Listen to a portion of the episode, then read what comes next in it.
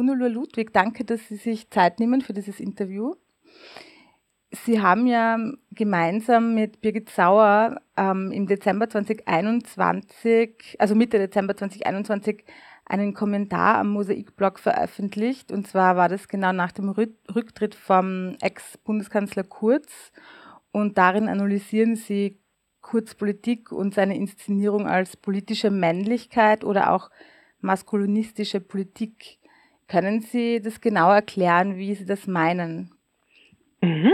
Also ich würde jetzt erstmal ähm, bei dem ersten Begriff anfangen, bei dem Begriff der politischen Männlichkeit. Also der Begriff will deutlich machen, dass Männlichkeit wie jede Form von Geschlechtlichkeit immer auch inszeniert ist. Also das heißt, wenn wir Männlichkeit darstellen, dann bedienen wir uns da ähm, äh, an bestimmten, also benutzen wir da, beziehen wir uns da auf politische Normen, auf politische Codes und ähm, deshalb eben bezeichnet man dann Männlichkeit eben auch als politische Männlichkeit.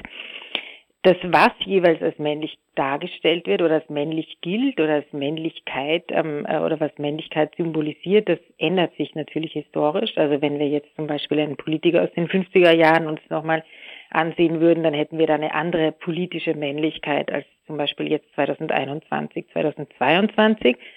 Für Österreich kann man zumindest aber auch bestimmte Kontinuitäten feststellen. Also das, was mit Männlichkeit verknüpft ist, ist eben eine, also ist Weißsein, ist Heteronormativität, ist ähm, auch ein bestimmter bürgerlicher Habitus. Das ist das, was sozusagen hegemoniale Männlichkeit ausmacht, wie ähm, Raven Connell ähm, das mal bezeichnet hat. Das ist diese eine Dimension von politischer Männlichkeit und der Begriff der politischen Männlichkeit will auch deutlich machen, dass die Referenz oder das Einsetzen von Männlichkeit in der Politik für Männer immer noch eine nützliche Ressource ist. Ganz im Gegenteil ist aber die, das Einsetzen von Weiblichkeit eigentlich nach wie vor ein Hindernis. Also wir haben das jetzt zum Beispiel im deutschen Wahlkampf wieder am an dem Beispiel von Annalena Baerbock gesehen. Wir sehen das in Österreich, aber auch ähm, bei Pamela Rendi-Wagner. Also das gibt offensichtlich sozusagen einen unfast unsichtbaren Mechanismus, dass die Referenz oder die Inszenierung von Männlichkeit Männer nach wie vor nützt. Also das haben wir auch bei Strache gesehen, der ja auch in seiner ähm, in seinem Rücktrittsinterview sich auf Männlichkeit bezogen hat, der also so von wegen, er sei betrunken gewesen, damals auf Ibiza. Also auch da sehen wir sozusagen, wie der Rekurs auf eine bestimmte Form von Männlichkeit eben eingesetzt wird, um einen Nutzen zu ziehen. Wie gesagt, das Gleiche sehen wir eben nicht bei dem Rekurs auf Weiblichkeit, da ist es eben genau umgekehrt. Ja, also das ist der Begriff der politischen Männlichkeit und der Begriff der maskulinistischen Politik will ganz grundlegend deutlich machen, ähm, dass Politik nie neutral ist, dass auch der Staat nicht neutral ist, sondern dass Politik und Staat ganz, ähm, also intrinsisch vergeschlechtlicht sind. Das bedeutet, dass männliche Lebensweisen, also jetzt hier auch nochmal hegemonial männliche Lebensweisen, also von einer bestimmten weißen, heteronormativen bürgerlichen Männlichkeit, diese Lebensweisen sind im Staat sedimentiert, also im Recht, in der Bürokratie, aber auch im Politikstil. Und das basiert auf einer bestimmten Trennung von Öffentlichkeit und Privatheit. Da kommen wir vielleicht später nochmal irgendwie zu sprechen. Aber maskulinistische Politik bedeutet auch, dass, ähm, wie Eva Kreisky das eigentlich in den 1990er Jahren schon deutlich gemacht hat, Politik eigentlich nach wie vor sehr stark auf Männerbünden basiert. Und auch das hat leider in der Zeitspanne zwischen den 1990er Jahren und unserer Gegenwart auch nicht besonders viel an, an, an Relevanz verloren, weil wir auch gerade in dieser neuen ÖVP die Bedeutung, die anhaltende Bedeutung der Männerbünde auch ähm, sehr gut wiedersehen konnten. Okay, also das zu den zwei Begriffen und was ähm, ich jetzt gemeinsam mit Birgit Sauer in dem Text gemacht habe, ist eben zu zeigen, wie Kurz in seiner Abschiedsinszenierung wieder auf eine ganz bestimmte Form von Männlichkeit rekurriert hat, also eben diese Vaterschaft oder diese Übernahme der väterlichen Aufgaben quasi als Erklärung und Legitimation für seinen politischen Schritt eingesetzt hat. Ja, also das ist sozusagen die, der Rekurs auf eine bestimmte Form von Männlichkeit, eben nochmal als ähm, Legitimation für ein bestimmtes politisches Handeln und sei es jetzt auch nur hier der Austritt aus der Politik. Und zugleich sehen wir aber, dass die gesamte Ära Kurz ganz, ganz stark von, einem, von einer maskulinistischen Logik ähm, geprägt war. Also das sehen wir beispielsweise in den Corona-Maßnahmen, aber wir sehen das eben auch ähm, jetzt ähm, äh, damals ja auch in diesen dann so berühmt gewordenen Chat-Nachrichten, wo Kurz ja ganz unverhohlen ähm, äh, den, den, die Verhinderung des Ausbaus von der ähm, Kinderbetreuung auch für seine eigenen Zwecke ähm, eingesetzt hat. Ich würde da nur gern einhaken, weil ja, also ähm, gerade Kurz äh, und auch sein Gefolgsmann Blümel haben ja, so wie Sie es gerade auch angesprochen haben, gleichzeitig erstens mal äh, ihre Ämter zurückgelegt und haben gesagt, sie wollen sich jetzt mehr der Familie und ihren kleinen Kindern widmen. Ähm, und ich finde, so auf den ersten Blick repräsentiert es eher so eine modernere und Anführungsstrichen jetzt Männlichkeit im Gegensatz zu der Männlichkeit, die Strache eben repräsentiert, die mehr mit Macho-Männlichkeit verbunden wird. Und das ist ja gerade das, was Sie, glaube ich, auch auf was Sie gerade äh, angesprochen haben, weil Sie ja in, in dem Artikel auch schreiben, dass Sie da für Ihren Rücktritt sozusagen inszenieren Sie eine Art Vaterschaftsidyll und quasi, Sie schreiben es auch, glaube ich, so Kinderversorgung als Erholungsprogramm. Das ist ja sozusagen eben nur diese Inszenierung. Vielleicht, dass Sie das nochmal genau erklären. Und auch diese verschiedenen Arten von Männlichkeiten, die mhm. sie eingesetzt werden, sozusagen, ja. Mhm. Genau, also ich glaube, ähm, das ähm, ist ganz wichtig, dass es ähm, verschiedene Formen von Männlichkeit gibt. Also es gibt sozusagen ein breites Repertoire von Männlichkeiten, die immer wieder auch eingesetzt werden können auf dem politischen Terrain und die können auch durchwegs kontrovers sein. Also eben, es kann die Macho-Männlichkeit neben der Vatermännlichkeit stehen. genau, und jetzt gerade bei, äh, genau, da würde ich Ihnen auch recht geben, dass die die Inszenierung von der, von der Männlichkeit, die Heinz-Christian Strache bedient hat, ist natürlich eine andere, die wir ähm, bei Kurz und Blümel sehen können. Ähm, wie gesagt, ich glaube, es gibt trotz aller Unterschiedlichkeiten eine Kontinuität oder eine Gemeinsamkeit, dass nämlich der Rekurs auf Männlichkeit ähm, immer noch einen Nutzen darstellt und eben nicht ähm, ein Hindernis.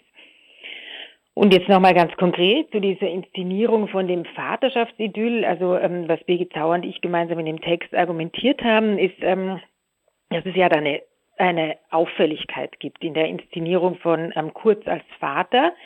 Denn Kurz hat ja im, noch im Sommer 2021 ähm, mal in einem Interview gesagt, dass er natürlich nicht ähm, in Karenz gehen wird, wenn ähm, äh, sein Baby auf die Welt kommt, ähm, weil das sei so quasi mit seinem Job als Kanzler nicht vereinbar. Und da ähm, haben wir eigentlich damals in diesem Interview etwas gesehen, was eigentlich auch sehr typisch war, auch für diese unter Anführungszeichen neue ÖVP, die ja eben gerade in Geschlechterpolitiken sehr, sehr viel traditionelle Muster mitgetragen hat und reproduziert hat und weitergetragen hat. Nämlich in diesem, in dieser Antwort, die Kurz damals gegeben hat, nämlich, dass sein Job so viel zu wichtig sei, um auch nur einen Monat irgendwie ähm, da in Karenz zu gehen, das macht ja eben nicht nur ist es irgendwie eine Verhöhnung, wie wir auch in dem Text schreiben, von all jenen Menschen, die tagtäglich Lohnarbeit und Sorgearbeit vereinbaren müssen, sondern damit hat Kurz damals auch schon ein bestimmtes Ideal von Politik untermauert, was eben in seiner ganzen Ära auch immer ähm, genau die Form von Politik war, die die neue ÖVP auch verfolgt hat nämlich ein Politikverständnis, das eigentlich ein Kontrapunkt ist zu ähm, der Privatheit, zu ähm, Sorgearbeit, zu ähm, Abhängigkeiten, zu ähm, äh, sozialen Beziehungen. Also damit hat Kurz eigentlich ähm, auch ähm, äh, eine ganz alte äh, Dichotomie von Öffentlichkeit und Privatheit ähm, weiter fortgeschrieben. Und wir sehen, wenn wir jetzt ähm, auch auf die dann eben doch nicht so neue Politik der neuen unter Anführungszeichen ÖVP zurückblicken.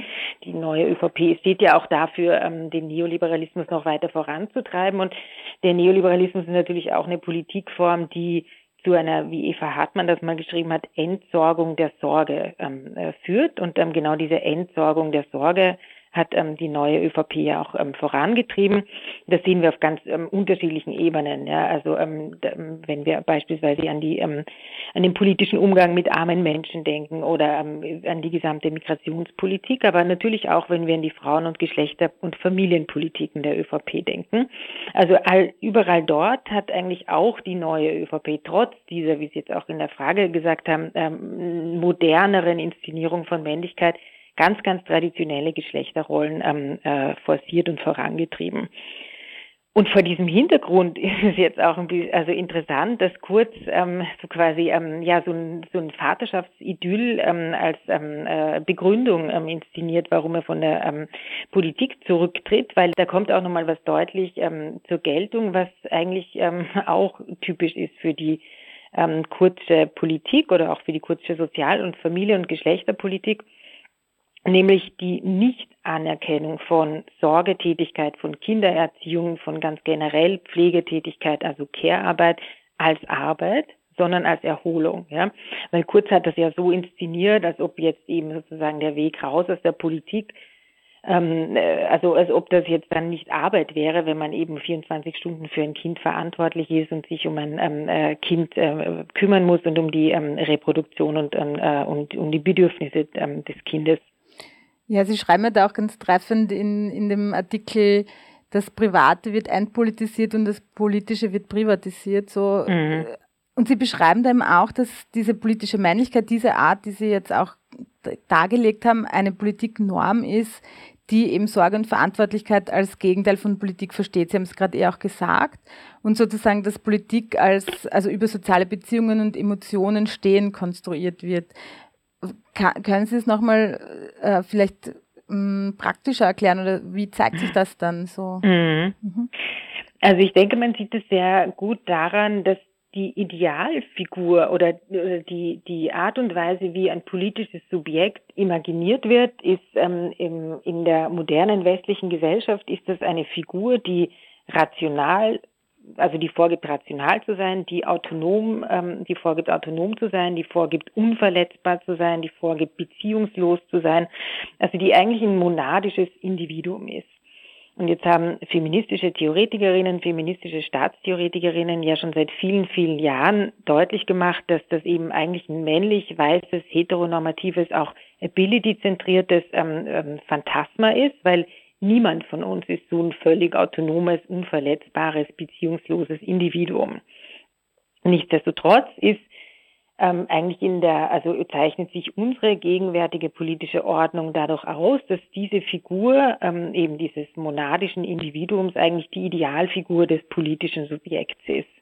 Und das bedeutet ähm, eben auch, dass Politik eben genau als ähm, Gegenstück oder als Counterpart von ähm, Emotionen, von Abhängigkeit, von sozialen Beziehungen, von Bedürftigkeit ähm, konstruiert wird. Und das geht natürlich einher mit einer Trennung zwischen Öffentlichkeit und Privatheit, die auch hochgradig vergeschlechtlicht ist, wie eben auch, ähm, auch das war eine ganz wesentliche Einsicht von feministischen Theoretikerinnen oder feministischen Staatstheoretikerinnen.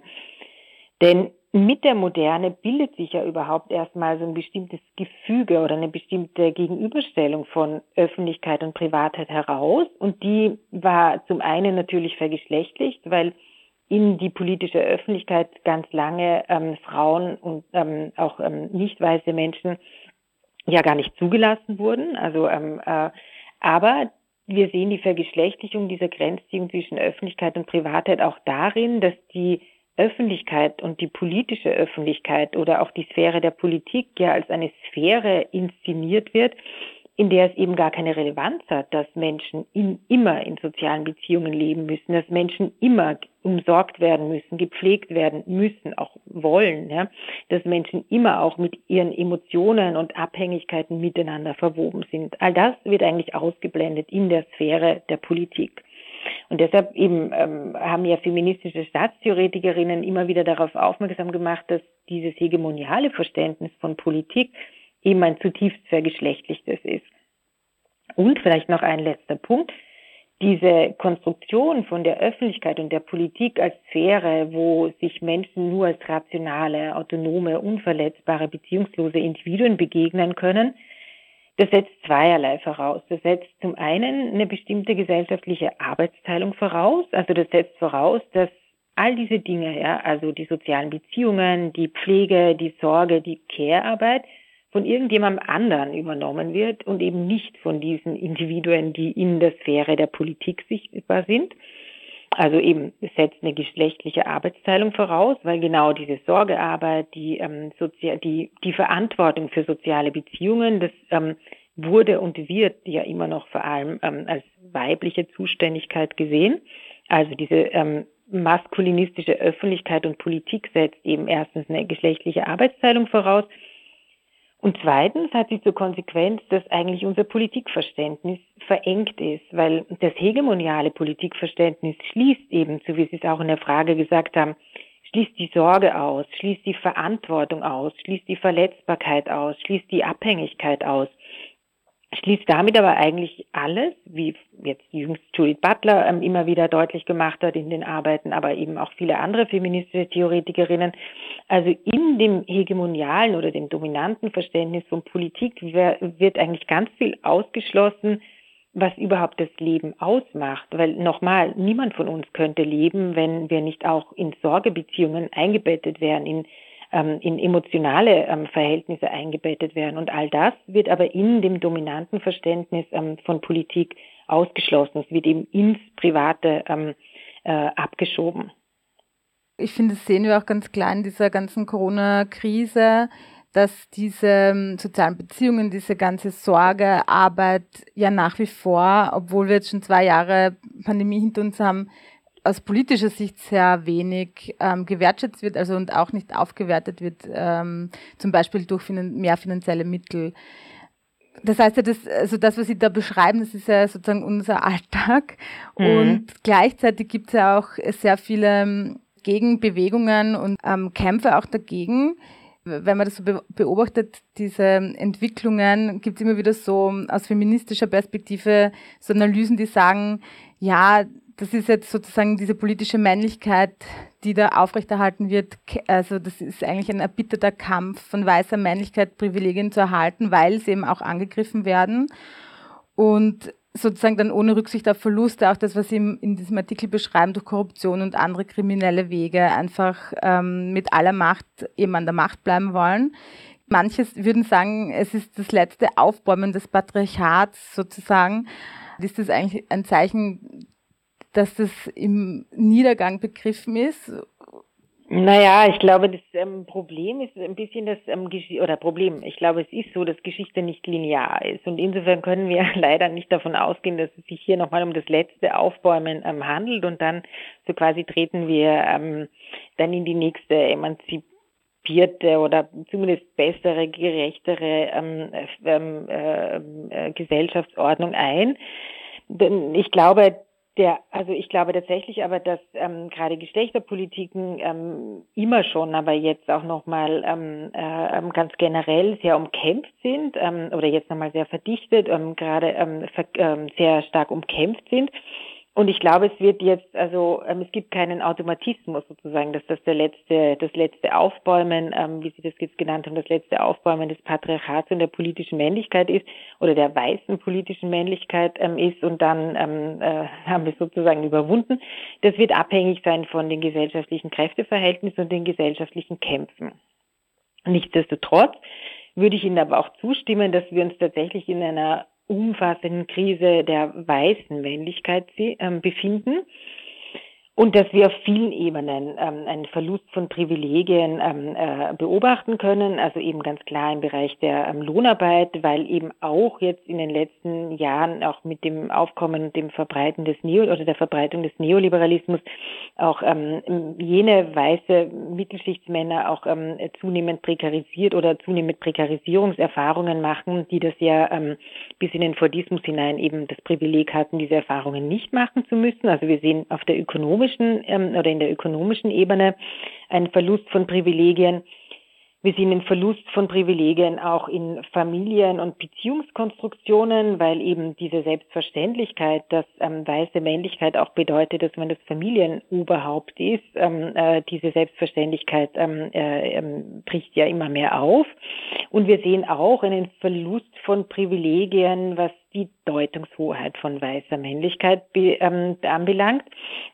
Und ich glaube, viele, viele von diesen unsäglichen Debatten, die wir gerade über den Zusammenhang von Sprache und Geschlecht führen müssen, hat auch viel damit zu tun, dass auch das nochmal ein Aufbäumen ist ähm, von ähm, eben weißer Männlichkeit, weil zumindest hier im Raum steht, dass sie die Deutungshoheit abgeben könnten oder müssten.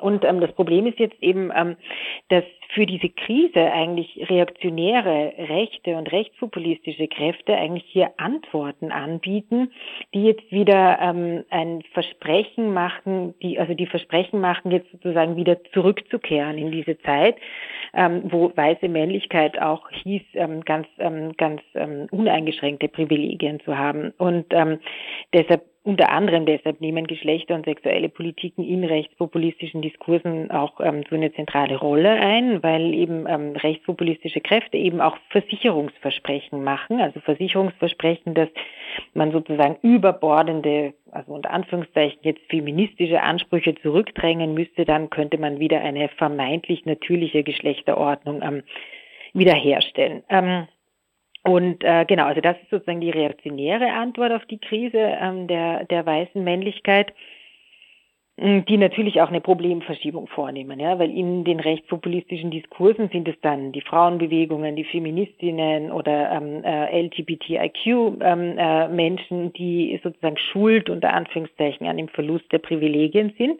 und eben nicht strukturelle ähm, äh, Veränderungen, eben beispielsweise in ähm, der kapitalistischen Ökonomie oder in der, in der Veränderung des Wohlfahrtsstaates. Also das ist sozusagen die reaktionäre Beantwortung, äh, Bearbeitung dieser Krise und mich wundert immer, dass es so wenig emanzipatorische Bearbeitungsformen dieser Krise von weißer Männlichkeit gibt, denn das muss man ja auch sagen, ähm, dass auch die also dass auch Männlichkeit, also oder weiße Männlichkeit natürlich auch eine bestimmte herrschaftliche Zurichtung verlangt. Ja, also wenn, also auch wenn wir natürlich konstatieren müssen, dass Männlichkeit immer noch zu Privilegien führt oder mit Privilegien verbunden ist, ist natürlich auch die männliche Vergeschlechtlichung eben eine, die in Herrschaftsverhältnissen stattfindet. Ja, und ähm, und ähm, eben Männlichkeit bedeutet auch nach wie vor ähm, auch ein, ein bestimmtes Repertoire an Möglichkeiten nicht zu haben oder nur sehr schwer sich aneignen zu können beispielsweise. Und das ist natürlich nicht nur eine individuelle Frage, sondern eben das ist verwoben auch mit ähm, strukturellen ähm, ähm, Verhältnissen. Also, ähm, insofern kann ich jetzt natürlich da nicht in die Glaskugel schauen und sagen, okay, ist es das letzte Aufbäumen des Patriarchats und der politischen weißen Männlichkeit oder nicht. Ich ähm, sehe eher nur die, also wie gesagt, ich sehe die Krise, ich sehe die reaktionären, auch die demokratiepolitischen und die ähm, äh, auch aus feministischer Perspektive, auch aus queerfeministischer Perspektive sehr gefährlichen, rechtspopulistischen, rechtsextremen Antworten, ähm, die auf diese Krise ähm, gegeben werden, eben das Versprechen zurück zu einer vermeintlich natürlichen Ordnung. Ich sehe relativ wenig emanzipatorische Versuche, ähm, diese Krise zu nutzen, um ganz generell Geschlechterverhältnisse anders zu, zu gestalten. Ähm, ja, also genau, Sie haben das vorher auch schon die Corona-Krise angesprochen und natürlich in der Corona-Krise merken wir ganz generell ja nochmal eine Retraditionalisierung von Geschlechterverhältnissen. Und diese Retraditionalisierung von Geschlechterverhältnissen führt jetzt wahrscheinlich auch nicht dazu, dass die Krise der Männlichkeit ähm, emanzipatorisch gewendet wird.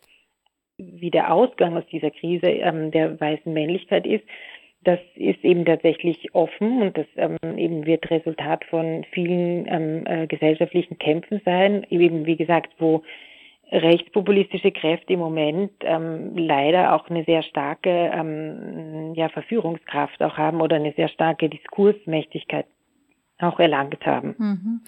Es ist ja auch so, dass diese politische Männlichkeit oder diese Privilegien, die da aufrechterhalten werden, aber so wird es ja nicht transparent der Bevölkerung dann dargelegt, sondern es wird ja das mit sehr viel Rhetorik und verschiedensten Diskursen, die dann eben die Gesellschaft spalten und also so Sündenbockpolitik, dass irgendwelche Gruppen für irgendwas verantwortlich sind und schuld sind an dem und dem. Also so wird es dann ja sozusagen diskursiv verwoben und, und eben nicht transparent gemacht, wir wollen eigentlich unsere Privilegien nur erhalten und darum geht's.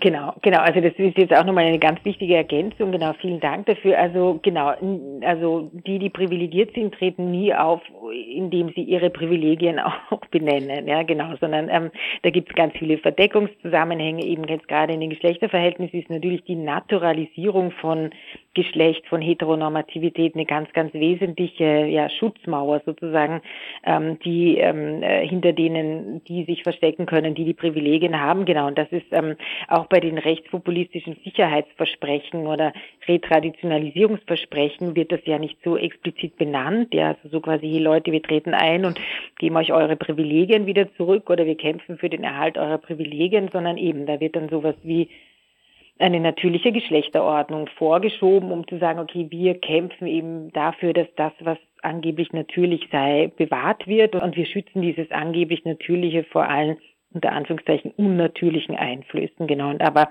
übersetzt ist es eben ein Kampf um die Aufrechterhaltung von Privilegien, genau, der verdeckt wird durch eben bestimmte, ja, Naturalisierungen beispielsweise. Mhm. Ich habe ich hab nur noch eine Nachfrage, weil Sie vorher gesagt haben, Sie wundert dass dann nicht mit mehr emanzipativer ähm, Politik dagegen gehalten wird. Ähm, aber was meinen Sie da genau, dass, dass zum Beispiel auch ähm, Männer mehr dafür kämpfen, ähm, dass eine Vielfalt von Männlichkeiten irgendwie möglich mhm. ist und dass zum Beispiel auch Caring Masculinity irgendwie mehr Raum bekommt und mehr ausgelebt werden kann. Meinen Sie sowas oder? oder genau, was? genau, das meine ich ja. Also, ähm, äh, also weil man muss ja auch sagen, die ganzen Errungenschaften, die ähm, Frauen erkämpft haben, Frauen Sternchen erkämpft haben, die Errungenschaften, die ähm, queere Menschen erkämpft haben, ähm, das eben, das fiel ja auch nicht einfach so vom Himmel, sondern das musste in langen und schwierigen und natürlich auch schönen, aber eben auch ähm, ja auch schwierigen Kämpfen erstritten werden, erkämpft werden. Und ähm, aber der Ausgangspunkt war eben bei all diesen feministischen, queer-feministischen Bewegungen ja auch, auch ein Unbehagen mit der hegemonialen Definition von Weiblichkeit, von Geschlecht, von Identität. Ja? Und dieses, ähm, dieses Unbehagen wurde eben zurückgebunden an gesellschaftliche Strukturen, ähm, an Herrschaftsverhältnisse, an Gewaltverhältnisse und davon ausgehend wurde, wurden eben ganz radikale Forderungen entwickelt, ganz ähm, andere Formen von Politik entworfen, andere Lebensweisen entworfen und, und, und. Und, ähm, und jetzt auf der Seite der Männlichkeiten haben wir da eigentlich ganz wenig Kämpfe. Also Sie haben jetzt schon ein wichtiges Stichwort genannt, also eben auch das, was jetzt in den Sozialwissenschaften vor allem als Caring Masculinity, aber auch in den Bewegungen als Caring Masculinity bezeichnet wird, also eben andere Formen von Männlichkeit, die eben Männlichkeit nicht mit all dem verknüpfen, was wir vorhin hatten. Ja, eine vermeintliche Rationalität, eine vermeintliche Autonomie, eine vermeintliche Unverletzbarkeit, eine vermeintliche Beziehungslosigkeit. Und also eben, das ist für, also ähm, ich meine tatsächlich jetzt gar nicht Politiken im Sinne von staatlicher Politiken, sondern wirklich Bewegungen von unten, Aktivismen von unten, wo Menschen sagen, wir wollen andere Formen von Männlichkeiten lebbar machen. Und das bedeutet natürlich immer auch, dass man andere gesellschaftliche Strukturen braucht. Aber ähm, ja, vielleicht bringt uns das jetzt nochmal zurück zu der allerersten Frage, dass es vielleicht ähm, ja, dass Männlichkeit auch eine ganz große Verführungskraft hat, eben weil sie auch so stark mit Privilegien verbunden ist. Ja, also das ist ja ein Unterschied, weil die Frauenbewegungen und die queeren Bewegungen haben ja eben so quasi nicht von einer privilegierten Position aus ähm, die Kämpfe angefangen, ähm, sondern eben von, ähm, von einer ähm, nicht privilegierten Position aus. Ähm, genau, aber das habe ich gemeint mit, dass mich das wundert, dass es eigentlich, oder ja, wundert, ich könnte es auch nochmal anders umdrehen. Ich glaube, ähm, es bräuchte ganz generell natürlich eine Umgestaltung von Geschlechterverhältnissen, aber das muss eben auch inkludieren, dass es andere Formen von Männlichkeiten gibt oder jetzt überhaupt aus einer queeren Perspektive, dass es überhaupt ganz generell andere Formen von Geschlechtern gibt. Und da sehe ich relativ wenig emanzipatorische Bewegungen mhm. oder Ansätze. Ja, die letzte Frage, gibt es einen Weg raus? Das ist natürlich jetzt eine große Frage, aber ähm, mir ist nur dazu eingefallen, dass ja sozusagen jetzt, wenn wir nochmal die, diese politische Ebene, also die ähm, staatspolitische Ebene äh, anschauen, dann gibt es schon auch Gegenpole zu dieser politischen Männlichkeit. Ähm, mir fällt dazu ein, weil ich ja auch in Graz bin, dass ja LKK jetzt erst ähm, vor kurzem Bürgermeisterin wurde in Graz und sie einen ganz anderen, also wirklich meiner Meinung nach einen ganz anderen politischen Stil pflegt. Ein anderes Beispiel wäre ähm, Jacinda Ardern, die Premier, Premierministerin von Neuseeland, mhm. die sie, ich, also ich bringe jetzt mal diese beiden mhm. sehr unterschiedlichen Politikerinnen zusammen, aber sie sprechen beide in ihren Reden zum Beispiel von Solidarität, von Empathie, mhm. von einer inklusiven Gesellschaft und von einem füreinander Dasein miteinander, also sozusagen diesen gesellschaftlichen Zusammenhalt sprechen sie ganz stark an und das machen das Gegenteil von diesen rechten und rechtskonservativen Politiken, die ja eben immer wieder auf diese Spaltung aus sind. Und ich, ich denke mir, das sind schon, also es gibt schon auch eine weiß ich nicht, eine, eine von den Menschen jetzt sozusagen, die diese, die diese Politikerinnen dann wählen, äh, die sehnen sich schon auch nach danach, also habe ich halt das Gefühl. Nur muss man halt dieses Angebot auch setzen sozusagen. Oder es, ja, also ähm, genau, ich würde Ihnen da schon auch, also, weil jetzt ähm, gerade die vorherige Antwort war ja so recht negativ von mir. Ähm, genau, es ist auch in Zeiten wie diesen nicht immer ganz leicht, noch irgendwie ähm, optimistisch zu sein. Aber eben, weil wir uns ja nicht nur in der Corona-Krise befinden, sondern die Corona-Krise ja ganz eingebettet ist in eben so quasi eine multiple Krise, ja, also eben Krise des neoliberalen Kapitalismus, Krise der Demokratie, Krise der, ähm, äh, der, der Care-Arbeit, ähm, die ökologische Krise. Ähm, genau, also insofern haben wir ja ganz viele eben auch miteinander verwobene Krisenstränge und ähm, ja, und die, also das macht es manchmal nicht leicht, optimistisch zu sein, aber ähm, das wäre auch gut, dass Sie am Ende jetzt nochmal so die Frage nach dem Weg rausstellen. Und ähm, ich würde Ihnen da tatsächlich auch recht geben, also dass es schon noch andere Beispiele gibt, also eben wie ähm, jetzt ähm, äh, eben die beiden, die Sie genannt haben. Und natürlich macht das auch einen Unterschied, weil, also welcher, welchen Politikstil Menschen eigentlich jeden Tag hören. Ja, also, weil der Politikstil legt natürlich auch fest, was ist sprechbar eben in der Öffentlichkeit, ähm, was ist, ähm, welches Bild von Politik, welches Bild von Zusammenleben wird da vermittelt. Insofern macht das natürlich einen Unterschied, ja, ob man jetzt noch einmal zurück zu Kurz, ja, also eben eine, auch eine politische Rhetorik der ja vielleicht freundlich verpackt, aber doch der Härte, ähm, der Unsolidarität, der Antisolidarität eigentlich ähm, von früh bis spät als politische Technik einsetzt oder eben eine, einen Politikstil einsetzt, der eben, wie Sie jetzt auch gesagt haben, Solidarität ähm, äh, mehr ins Zentrum rückt. Also das glaube ich auf jeden Fall. Natürlich, dass ein Politikstil äh, oder auch sozusagen die, die, die, ja, die Ausfärbung des Klimas oder die Gestaltung des Politikklimas natürlich eine Dimension ist beziehungsweise andersrum, ich meine, das hat man ja jetzt auch in der Ära Trump gesehen oder wie gesagt auch in der äh, in Österreich unter Schwarz-Blau. Ähm, also es macht einen Unterschied, ja. Also ob jetzt irgendwie ähm, es einen Innenminister Kickel gibt, der auch mit seiner täglichen Rhetorik dazu beiträgt, dass noch mehr Menschenverachtendes sagbar wird zum Beispiel. Ja. Also Politikstil auf jeden Fall ist eine wichtige Dimension. Dann ähm, ist aber auch, ähm, also jetzt auch nochmal das Kehrseite oder das ähm, Konsequenz von dem, was wir jetzt auch besprochen haben, geht es natürlich auch darum, den Radius von Politik auszuweiten und eben zu sagen, wir brauchen ein Politikverständnis, das eben all das mit hineinnimmt, was in dem hegemonialen Politikverständnis ausgeschlossen ist. Also eben nochmal Körper, Sorge, Verletzbarkeit, Abhängigkeit, soziale Beziehungen, ähm, äh, soziale Gefüge. Ja? Also das heißt, es muss auch darum gehen, den Radius von Politik zu erweitern und jetzt also auch bis hin zu, was ist eigentlich, wie müsste eine Politik aussehen, die eine Sorge, also die Sorge trägt für die nachfolgenden Generationen, nämlich global. Wie müsste dann eine Klimapolitik aussehen? Die müsste zum Beispiel ganz radikal anders aussehen als die, die wir im Moment versuchen und die ja also bei weitem nicht ausreichen wird. Und dann braucht es natürlich auch strukturelle Änderungen, das ist ganz klar. Ja, also da sehen wir jetzt auch nochmal in der Corona-Krise, wie eben eine Gesellschaft, die auf also die kapitalistisch ist, die patriarchal heteronormative ist, die ähm, koloniale Strukturen in sich trägt, wie brüchig die eigentlich ist, ja, und wie sie eben nicht in der Lage ist, eine nachhaltige Reproduktion sicherzustellen oder auch nicht in der Lage ist, ein, ein gutes Leben für alle sicherzustellen. Und dafür braucht es strukturelle Änderungen, weil das wird eben innerhalb dieser kapitalistischen, patriarchal heteronormativen, neokolonialen Gesellschaft nicht gelingen.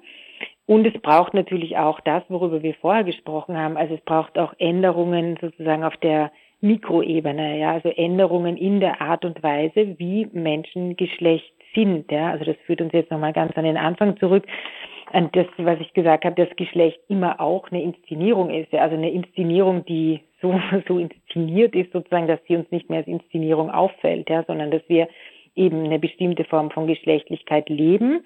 Und so wie wir im Moment oder die meisten Leute im, im Moment Geschlechtlichkeit leben, ist das eigentlich ähm, ja eine, eine Art und Weise, die Menschen eigentlich einengt und nicht in ihren Gestaltungsräumen also die die Gestaltungsräume nicht ähm, eröffnet oder erweitert. Also insofern denke ich, es braucht sozusagen viele verschiedene Kämpfe und viele verschiedene Ansatzpunkte auf vielen verschiedenen Ebenen. Auf der Mikroebene genauso wie dann eben auf der strukturellen Ebene, weil das eine wird ohne das andere nicht gehen und es braucht eben eine radikale Neugestaltung von Politik. Ja? Also eben, es, und so endet, ähm, enden ähm, Birgit Zau und ich auch in dem Text. Ähm, also diese, diese maskulinistische Politik ähm, wird ähm, also ist immer eine herrschaftliche und ähm, wird ähm, also da verändern sich vielleicht die Formen von Männlichkeit oder eben es verändert sich ja das äh, eben die also eben die Inszenierung von Männlichkeit es ändert sich vielleicht sozusagen gibt einen Shift von der Macho-Männlichkeit zu einer sogenannten modernisierten Männlichkeit ähm, aber das sind sozusagen kleine Verschiebungen die nichts daran ändern, dass es sich bei dieser politischen Männlichkeit um eine Herrschaftskonstruktion handelt, die ähm, eben den Sinn und Zweck hat, eine herrschaftliche Ordnung aufrechtzuerhalten. Danke für dieses Interview.